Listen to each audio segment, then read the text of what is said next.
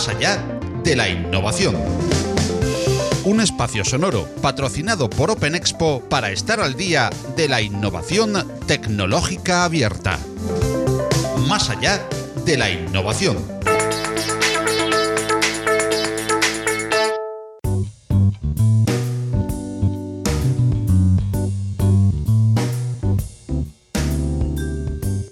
Entrega de hoy de Más allá de la innovación, ofrecemos, dentro de nuestro ciclo de mesas redondas y debates, la que tuvo lugar el pasado 20 de junio del 2019 durante la celebración de Open Expo Europe, como acto central del CIO Summit dentro del evento. El coloquio de este Open CEO Summit, que oiremos a continuación, fue moderado por Brian McCare, cofundador y CTO y CEO de Spotahome, y tuvo como panelistas a Enrique Diego Bernardo, CEO de la empresa municipal de transportes de Madrid, Javier Pozo Ujidos, CEO de Universia Santander, y Tomás Isasia, CEO y director de TIFS. Esto es el Open CEO Summit, ahora van a poner una, una slide de fondo para, para, que veáis, veis quiénes somos cada uno y tal. Aún así, bueno, pues por contaros, yo soy Brian, soy cofundador, ex CTO y ahora Technology Advisor de, de Spotahome, la forma más fácil de alquilar uh, tu piso desde el móvil, online, ¿vale?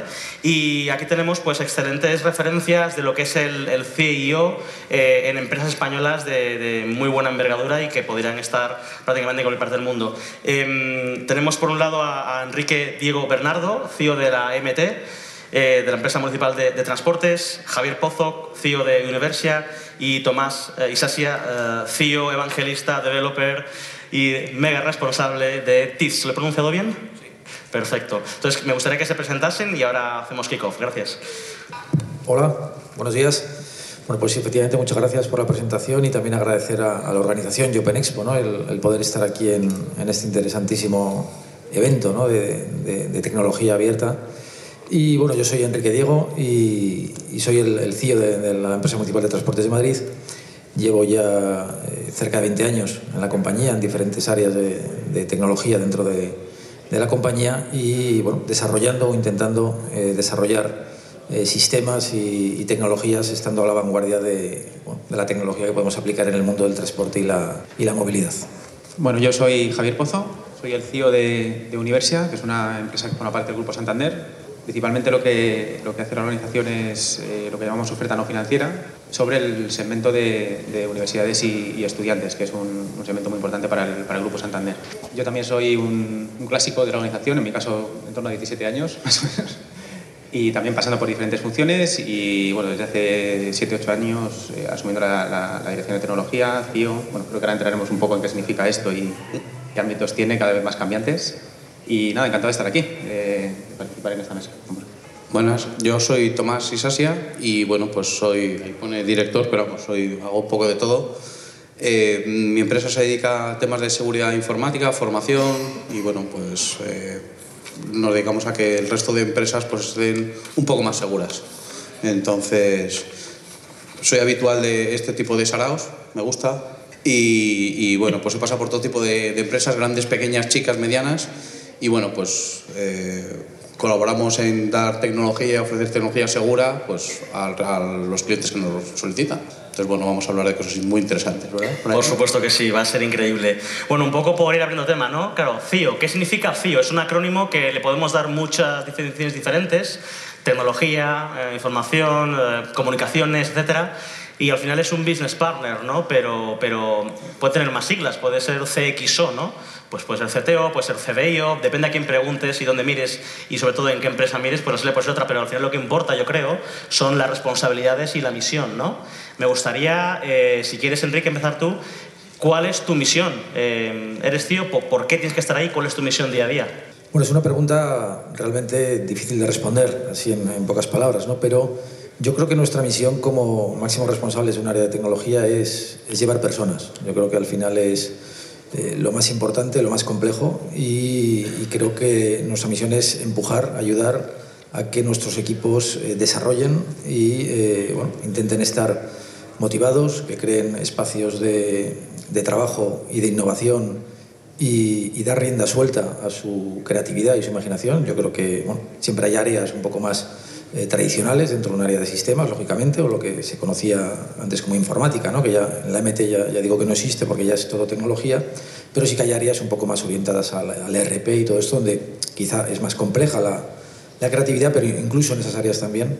Y sobre todo, ya digo, empujar a los diferentes equipos de trabajo, a las diferentes personas de manera individualizada, que trabajen, a que tengan creatividad, que tengan imaginación y a que se auto generen su propio trabajo. ¿no? Yo creo que al final es, eh, nuestra misión es un poco de liderar eh, ese, ese, ecosistema de creación y, y, de trabajo. Muy bien, muy bien. Javier. Sí, bueno, en mi caso, eh, en, en, el grupo, digamos que hay como varias funciones que, que, lideran tecnología, ¿no? Tú has citado unas cuantas, ¿no? La parte más, más orientada a la arquitectura, a la innovación, suele recaer dentro del CTO.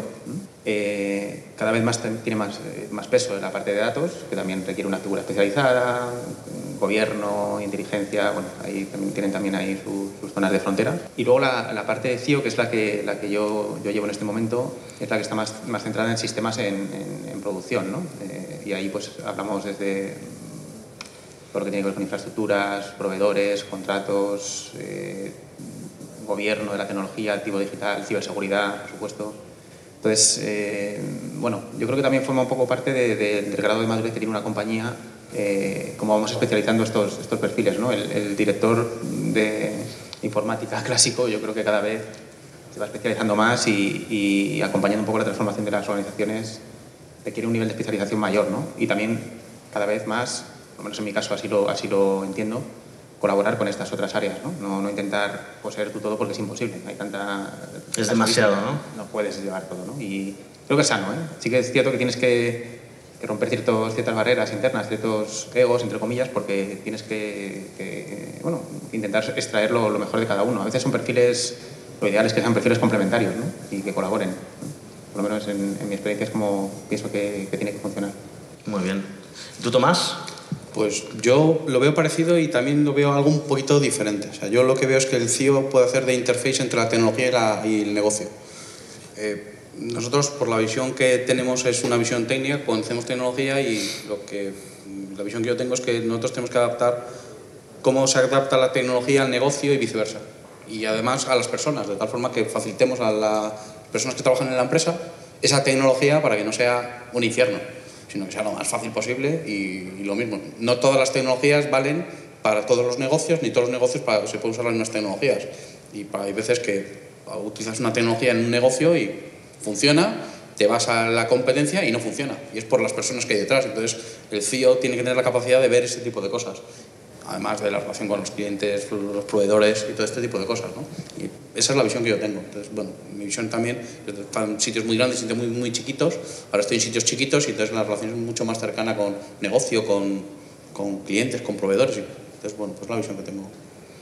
Es muy interesante porque habéis mencionado todos eh, una palabra que es personas. Al final eh, todo esto va de liderazgo, ¿no? Tenéis una visión, sois el, la voz del brazo tecnológico eh, de vuestras empresas, y, y, pero claro, ¿de quién os rodeáis? ¿Quiénes son esas personas que, que están a vuestro lado? ¿A quién delegáis esas cosas esenciales que, que ayudan a que la misión se ejecute? Si quieres, Tomás... pues mira, a mí me gusta, mm, a mí me gusta ser el más tonto. O sea, yo, Yo, quiero ser el tonto. o sea, si soy el más tonto, voy a aprender siempre. Y, y sé que el, cuando uno se rodea de gente que es mucho más inteligente que tú, normalmente, eh, y más especializada en las cosas que tienen que ser especialistas, normalmente las cosas van a ir bien. ¿vale? Tú no puedes saber de todo, no puedes conocerlo todo, y entonces, para mí el éxito es de un equipo consiste en que cuando vas a hacer un, el, proyecto X, tener al mejor en ese. Tú no puedes ser el mejor en todo. Entonces, tener al mejor. Y tú estar viendo, tú puedes dirigirle y puedes, hacer, puedes conocer mejor el negocio a lo mejor. Pero para mí es eso. O sea, consiste en rodearme de gente que sabe mucho más que yo. Me parece muy interesante en esto. ¿Cómo a esa persona que es mucho mejor que nosotros, eh, que está ahí ayudándonos, le damos valor? ¿Cómo le tocamos valor para que siga creciendo? Ingeniería social. Yo vendo el mundo de la seguridad de la seguridad informática, ingeniería social. Hay que encontrar, hay que encontrar aquello que a cada uno le motiva. Uh, yo he trabajado muchos años en, en, sector público. Entonces, en el sector público hay muchas veces que, que bueno, te encuentras situaciones en las que Si alguien no quiere trabajar, no trabaja. Y no hay nada motivante que le puedas hacer. Entonces tienes que encontrar algo motivante que le, que haga que le guste su trabajo. Entonces, ingeniería social. Tienes que buscar aquello que le motive. Y entonces, pues bueno, pues cuando encuentras el clic y, y, lo encuentras, de repente ves que es una persona que es que le gusta su trabajo y, y se vuelve proactiva. En los proyectos, bueno, pues en los proyectos, buscar aquel que sea más resistente al cambio. Este proyecto lo voy a llevar y ¿quién va a ser el que más problemas me va a dar? Fulano. Fulano es el primero que lo embarcas en el proyecto. Al embarcarlo primero lo hace suyo y entonces ya pues te has quitado el mayor problema. No sé. Muy interesante, has mencionado la parte pública. Eh, igual podemos, eh, con Enrique, que nos cuente un poco desde la MT cómo se ve todo esto en una empresa tan grande y, y, que cumple un poco con estas premisas. Y no, de hecho, estoy, estaba escuchando a Tomás y estoy totalmente de acuerdo ¿no? con, con, lo que ha comentado, porque nosotros somos una empresa de sector público, cerca de 10.000 empleados. Es complicadísimo el, el, diferenciar a la gente, es complicadísimo. O sea, al final, lo que eh, el empleado trabaja por dinero, en, en buena parte, y eh, en, la MT, por ejemplo, es muy difícil eh, diferenciar por, por, dinero. Entonces, eh, tener herramientas para motivar a la gente es, es, complicadísimo, pero la ventaja del sector de la tecnología y la información es que es gente que no busca ya tanto solamente esa parte económica, sino que busca hacer algo que le guste. ¿no? De hecho, y busca también incluso trabajar en un entorno que le sea agradable. Incluso el teletrabajo, el tener agilidad o flexibilidad horaria, el poder moverte eh, o crear eh, incluso eh, bueno, pues, salas o momentos de, innovación, de creatividad. Buscan otro tipo de, de, cuestiones que no es directamente el dinero. Entonces sí que me facilita la labor en el sentido de bueno, pues dejar rienda suelta a la gente para que bueno, tenga esas otras facilidades, esos otros beneficios de trabajar en el mundo de las tecnologías de la información. ¿no? Y, y, esa es la, la herramienta que podemos usar desde el sector público en este caso. Javier. Sí, yo estaba pensando en, en esto que hablábamos de la, de la, ingeniería social y, y pienso que es, es, un factor clave. ¿no? Como, como líderes, eh, creo que es un atributo que, que, debemos tener.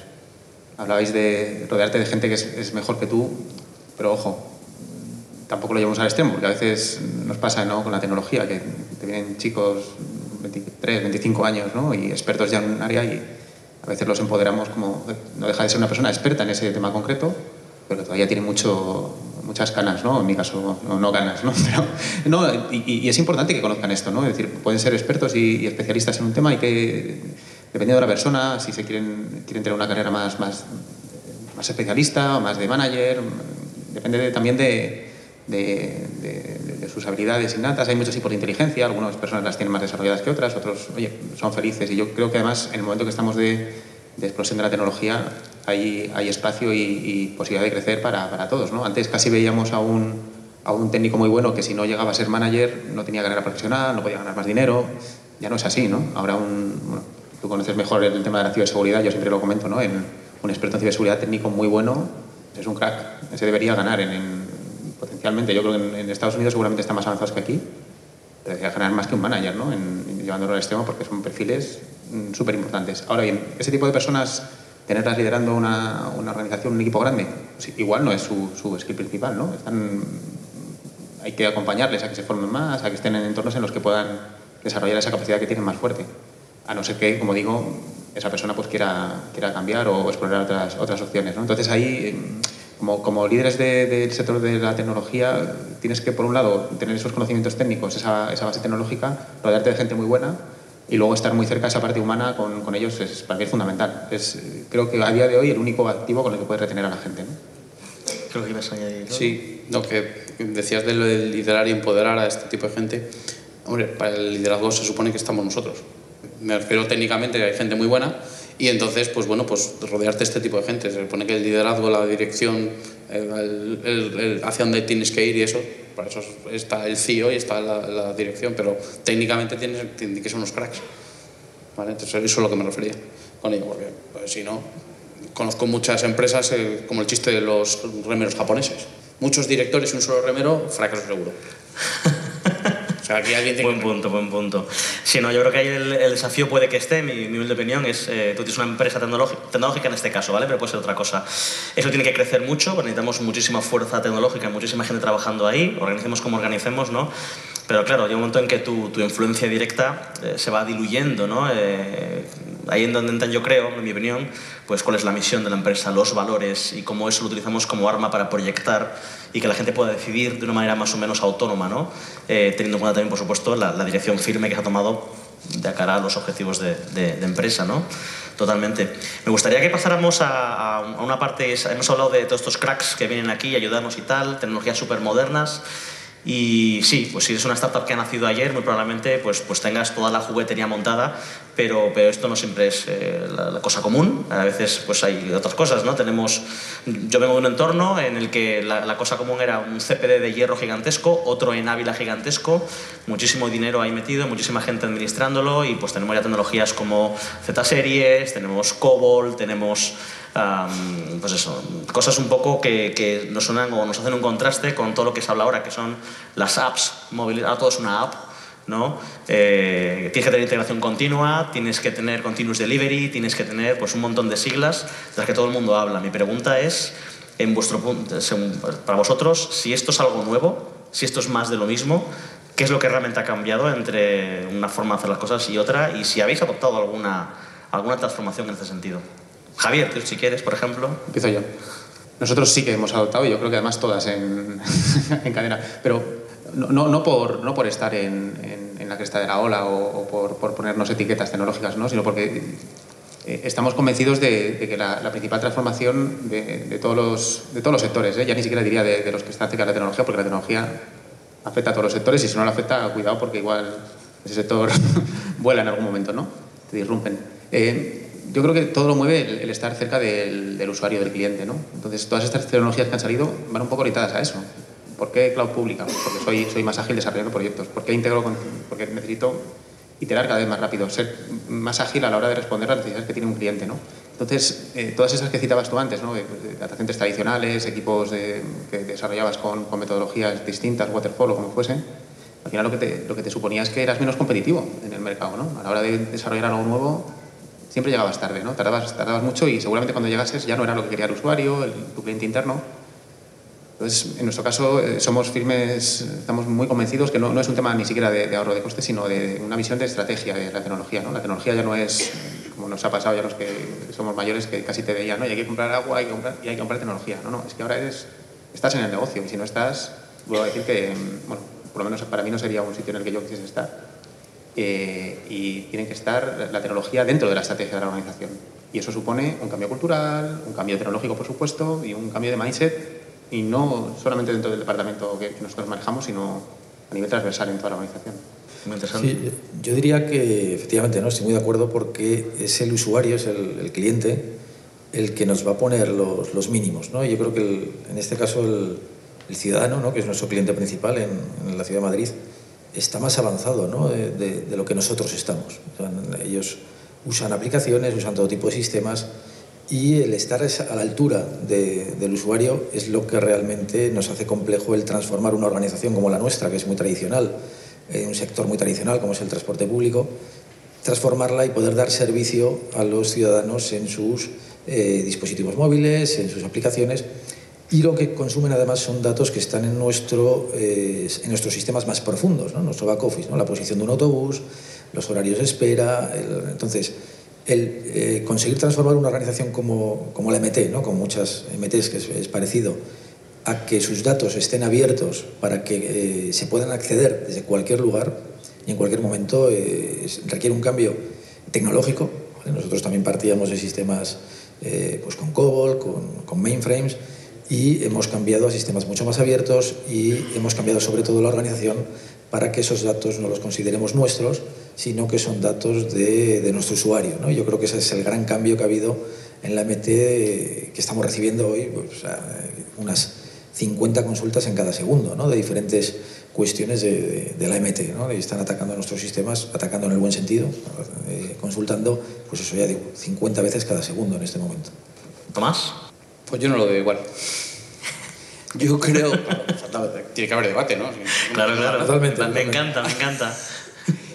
Yo creo que tiene que haber de todo. Eh, hay negocios y business que necesitas tenerlo in-house y otros en la nube. Hay negocios en los cuales no te funciona tener en la nube eh, tus datos y hay otros que los necesitas tener en la nube sí o sí. Entonces, eh, creo que hay que adaptarse al negocio y a lo que es verdad que es a lo que te dicta el cliente. Hay cierto tipo de información, como leía esta mañana, que, em, que tú vas en una ambulancia y tú lo que quieres es que cuando llegues al, eh, a la ambulancia, el médico de la ambulancia tenga todos tus datos médicos, independiente de donde esté. ¿Te importa nada? Ahora mismo, en ese momento, yo creo que te importa nada el GDPR. En España.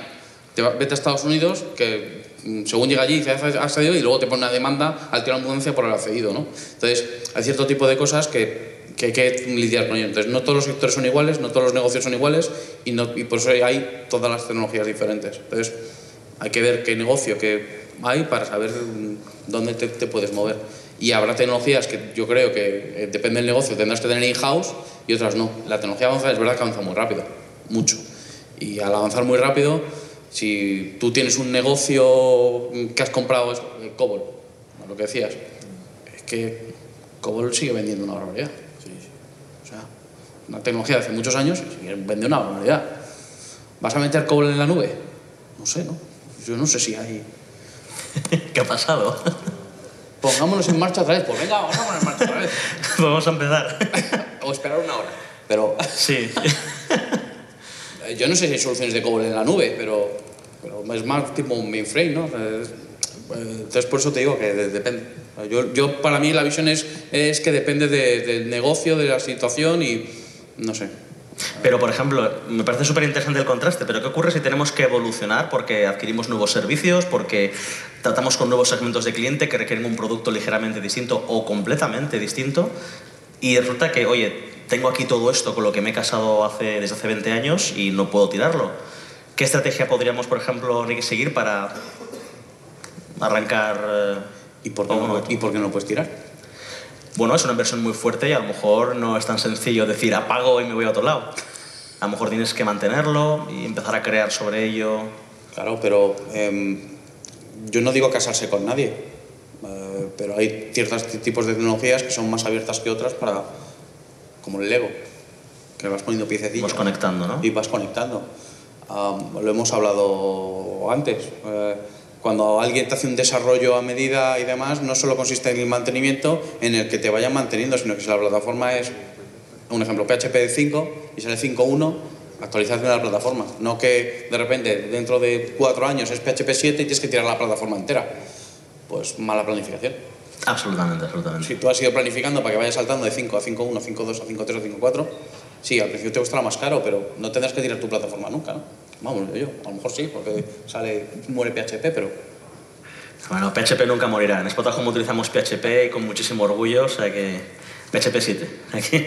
Muy bien, has mencionado un punto muy interesante, la GDPR, y estamos hablando de infraestructura, de transformación, ah, de empezar a adoptar la nube pública, y se me viene lo de la seguridad, ¿no? Eh, tú eres experto en seguridad. Me gustaría que hablásemos un poquito sobre, sobre cuál es el enfoque, ¿no? O sea, eh, cómo empezamos a introducir seguridad en una empresa en la que a lo mejor nunca se ha hecho, o incluso yo creo que igual más importante el, tipo de perfil, ¿no? Una empresa que tiene metodologías ágiles e itera constantemente, cómo la seguridad puede entrar ahí y abrazar ese tipo de, ecosistema o, de proceso para mantener los estándares lo más altos posibles. La, ¿qué, respuesta quieres? La, la, buena, la buena, la verdadera, sí, sí. O la, o la, ¿Tu opinión, la del eslogan? No, tu opinión sincera. Metodologías ágiles y seguridad se llevan mal y sobre todo porque, como hemos comentado previamente, hay mucha gente que ha abrazado eh, las tecnologías ágiles mal y las ha abrazado mal. Se ha desentendido a lo que es realmente la tecnología ágil. Entiende la tecnología ágil como ya no documentamos, ya no, ya no tenemos un proyecto inicial, no sabemos dónde vamos porque esto va, a acabar en el cliente quiere algo y no sabemos dónde va a llegar. Y no, hay que tener claro cuando se monta un proyecto de desarrollo hasta a dónde quieres llegar y luego usas una metodología ágil para llegar allí. Pero si no sabes dónde quieres llegar, en mi opinión, yo creo que es mal negocio. Y la seguridad de tecnologías ágiles, cuando sabes dónde quieres llegar, tienes un diseño bien hecho, todo esto, lo puedes, lo puedes hacer. Si lo has cogido o lo has abrazado de, la otra forma, chungo. ¿Y cómo, cómo, te lo has encontrado tú, por ejemplo, en tu experiencia cuando has ido a un sitio y has...? Chungo. chungo porque cuando muchos de los que llegas son amantes de la tecnología ágil y en la mayoría son mal, la han aplicado mal. Eso. Documentación no hay. No, pero si es que, bueno, como hacemos un sprint cada dos semanas, pues hace cada tres y documenta. No sé, o sea... No entiendo. Bueno, ¿y, y cuál es el producto final? No, no tenemos. ¿Cómo que no tenéis? No, porque esto, pues, según va pidiendo el cliente, vamos añadiendo módulos y han funciones. Ah, pero es que esto es un Frankenstein, ¿no? A algún sitio tendrás que llegar. No, no tenemos producto final. A lo mejor es que tiene muy mala suerte eh, los sitios donde he ido a visitar y por eso me han llamado precisamente porque tenían problemas de seguridad, pero, pero yo, es, yo es lo que veo. A lo mejor en sitios donde tienen perfectamente bien definido el producto y usan bien las tecnologías ágiles, a lo mejor es más fácil de encajar. Entiendo. Hay por ahí un libro que estabas comentando que es Seguridad sobre tecnologías ágiles, que es bastante interesante. O sea que existe la seguridad sobre tecnologías ágiles. Pero si en un proyecto ágil no embarcas a la seguridad de ciberseguridad desde el primer momento, embarcarla luego, vamos, no solo en uno, sino en cualquiera, pues va a ser, va a ser chungo. Hay ya productos y nosotros estamos haciendo pruebas con algunos de ellos que pretenden precisamente eso, ¿no? integrar la seguridad a la izquierda, de, cada vez antes en el proceso de, de desarrollo de los productos. Tradicionalmente la seguridad era un área monolítica y se, casi se le llamaba ya cuando ibas a pasar el hacking ético en el último, el último, el último minuto antes de salir a producción, casi, ¿no? No no das tiempo ni a corregir. Ahora con las tecnologías de nuevo de, cloud, tú puedes integrar llamadas a, entornos en, en, SaaS que por supuesto tienen que estar securizados para que esas piezas que vas desarrollando te las vayan validando en tiempo real, ¿no?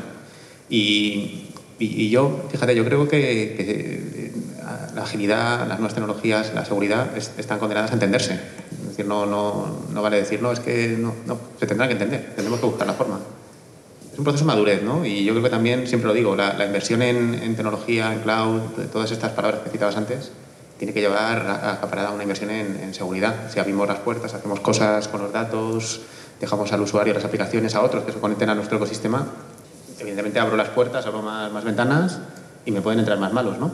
Eh, con lo cual la, la, inversión en seguridad tiene que, tiene que ir acompasada con, con la inversión en, en, el resto de las áreas de tecnología, ¿no? Sí, yo diría, en relación con la GDPR eh, hay una problemática especial, ¿no? porque aquí estamos CIOs, pero la GDPR y la seguridad creo que es un, problema transversal a la organización. Sobre todo cuanto más eh, grande es la organización, pues es algo que toda la organización debe entender, eh, se debe impartir incluso determinados cursos de formación a todos los empleados y afecta a todos los niveles, ¿no? a nivel organizativo, a nivel legal, y, por supuesto, a nivel tecnológico. ¿no? Entonces, yo creo que el gran reto es llegar a coordinar todas esas eh, áreas dentro de la organización y nosotros, en nuestro caso, lo que hemos creado es un comité ¿no? de seguridad donde la tecnología es, secundaria, ¿no? es la herramienta, pero el liderazgo de ese comité lo lleva el área legal, el área de, Secretaría General ¿no? de, de, la compañía y luego bueno, hay un responsable de, el DPO ¿no? que, que exige la norma, que es el área legal y nosotros somos la herramienta tecnológica que ayuda a aplicar las medidas que dice la, la norma. ¿no? Muy bien. Nos quedan pocos minutos, entonces me gustaría atacar una última pregunta y luego pasar a la ronda de preguntas y respuestas. Y es un poco, bueno, estamos en un evento, Open Expo, ¿no? Eh, tecnologías abiertas, open source, software libre. Um, ¿Cómo lo adoptáis en las empresas? Eh, ¿Producís software libre? ¿Utilizáis software libre? ¿De algún modo colaboráis con las comunidades? ¿Quién quiere atacar? Bueno, rápidamente porque veo que queda poquito ya. bueno, comento, nosotros, eh, parece mentira, ¿no? Una, la MT, una empresa tradicional, una empresa de autobuses, de conductores. Bueno, nosotros el software libre lo aplicamos en cada uno de los autobuses. Nosotros, los 2.050 autobuses que tenemos ahora, llevan una unidad central de proceso en cada uno de ellos, donde todos los procesos que corren en los autobuses están basados en, en open source, ¿no? Y de hecho, incluso lo, el código y, y las todas las aplicaciones se basan en una base de datos, en este caso que es Mongo, y todo está corriendo en el autobús de, de manera abierta. ¿no? Y, y, luego, a nivel central, se consolida en un back office que, que también está basado en tecnologías abiertas y que además está publicado, eh, casi todos los datos en tiempo real que, que estamos generando está publicado para, para, toda la comunidad, ¿no? en un portal que ya no es de datos abiertos, ya no es un portal eh, tradicional de bueno, Open Data, sino que es un portal que hemos llamado de desarrolladores, ¿no? de manera que eh, cualquiera puede usar esos datos para generar nuevos datos y para generar valor sobre las aplicaciones que nosotros ya, disponemos. Sí, en nuestro caso muy, similar. Utilizamos piezas de software libre pues, en, en prácticamente en todo, ¿no? en bases de datos, sistemas operativos. Y también eh, nuestra voluntad es que todo lo que se va generando a nivel de, valor interno en, la compañía, en la universidad, no, quede solo para autoconsumo, ¿no? sino que vayamos hacia esa plataforma abierta en la que todo el valor que generamos en torno a servicios, a datos, etcétera, pueda ser consumido por terceros. ¿no? Yo creo que ahí esa visión tradicional de yo me lo guiso, yo me lo como, yo soy el que mejor sabe de un segmento, ya está también un poco destinado a, morir en, el medio plazo y tenemos que ser capaces de, generar entornos en los que se produzca valor con, el usuario final, con partners, con, la comunidad de desarrolladores. Es decir, entra una serie de stakeholders nuevos que, tenemos que saber gestionar ¿no? y, para eso la tecnología creo que es un facilitador importantísimo. Y nosotros usamos mixto. O sea, depende del entorno, depende del cliente, depende de muchas cosas, pero si usamos eh, software libre. Normalmente la gente que usa seguridad, la mayoría de herramientas, todos son herramientas de software libre, Linux, las distribuciones de seguridad y demás. Entonces usamos un montón de, tecnología de software libre, producimos y demás, pero bueno, también usamos software propietario. Tienes que conocerlo, si no, ¿cómo lo vas a defender? Sí, por supuesto, ¿no? Yo creo que un modelo mixto al final es el que más tiene sentido, es al final un tema de conveniencia, de llegar mejor a nuestros clientes, de dar un mejor servicio. ¿no? Pero, pero bueno, un poco como, como, como colofón, ¿no? Si me decir, yo creo que mm, eh, gracias al software libre vivimos una época tecnológica maravillosa, ¿no? Ahora mismo hay un gran ecosistema de productos que, que cualquier persona desde su casa con un ordenador puede coger, puede empezar a utilizar para crear valor y, y si no tuviésemos estas inversiones en, eh, por parte de empresas y de la propia comunidad ¿no? en crear esos productos eh, con este tipo de licencias, pues eh, creo que viviríamos una época tecnológica un poco más oscura. ¿no? Entonces, bueno, pues muchísimas gracias. Em, yo creo que no nos queda mucho tiempo y pasaríamos a preguntas y respuestas si tenéis alguna, alguna cosa que queráis preguntar. No veo como el foco, tío. no vemos nada de lo que... Hola, sí, ya está. Eh, hola a todos, yo soy Dácil, trabajo para, para Parkifast eh, y básicamente lo que hacemos es mediante inteligencia artificial, mediante datos, dar las plazas de aparcamiento que hay libres en la calle. Mi pregunta viene sobre, bueno, nosotros eh, una de las cosas que hacemos es eh, cerrar muchas colaboraciones pues, en términos de data y para poder eh, alimentar la tecnología. Y quería saber, eh, por vuestro lado, en qué estáis trabajando, cómo estáis trabajando para que otras empresas se puedan conectar hacia vuestra información o vuestra tecnología de forma que se puedan generar ecosistemas, más que relaciones quizás de cliente a, a proveedor o proveedor a cliente, sino ecosistemas colaborativos donde eh, muchas empresas se puedan ver beneficiadas de, de una misma información. Bueno, pues eh, es aparcamiento superficie. Hola, sí. Eh, es aparcamiento superficie en la calle eh, y también tenemos traqueo indoor y outdoor, sin necesidad de dispositivos físicos, o sea, sin tener que poner ni beacons ni trackers. De acuerdo. Bueno, nosotros eh, en ese sentido trabajamos muchísimo desde hace años. Tenemos eh, el portal de datos abiertos de la MT, permite obtener, nosotros manejamos 23 aparcamientos en la ciudad subterráneos, ¿vale? Y tenemos los datos abiertos de ocupación en tiempo real expuestos en Internet. Se pueden eh, recoger desde cualquier sistema y los podréis utilizar. Y viceversa. Nosotros en las aplicaciones que estamos generando ahora nuevas, hay una que, que, se llama Más Madrid, con dos AES, para que no, que no haya confusión.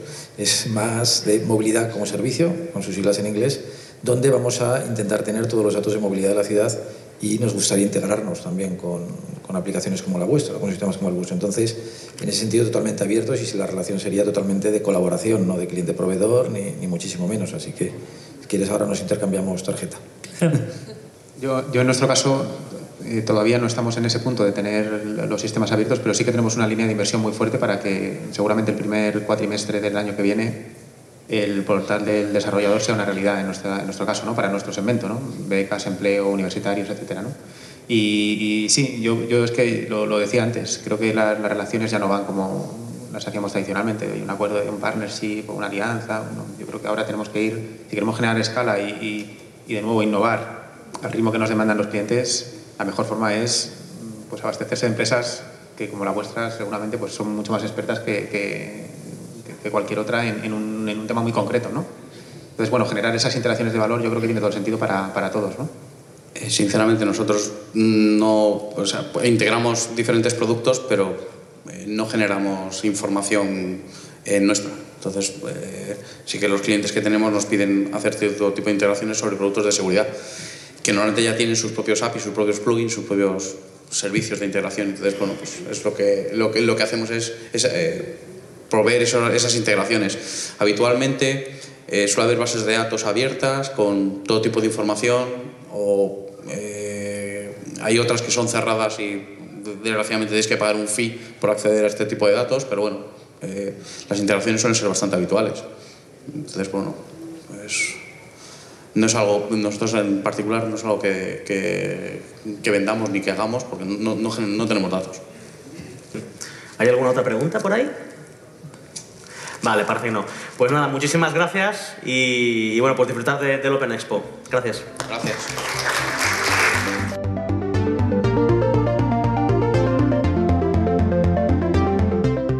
Más allá de la innovación es un proyecto divulgativo en formato podcast patrocinado por Open Expo. Suscríbete al podcast en Google Podcast, Apple Podcast, Evox, Spreaker, Spotify, audios de YouTube o visítanos, óyenos y suscríbete al feed en nuestra web más allá de la innovación.com. Si te gustan los contenidos que te ofrecemos en Más allá de la innovación, comparte con todos nuestro podcast o apóyanos con tus likes y valoraciones, ayudándonos así a crecer y poder seguir trayendo cada semana más y mejores audios alrededor de la innovación tecnológica abierta.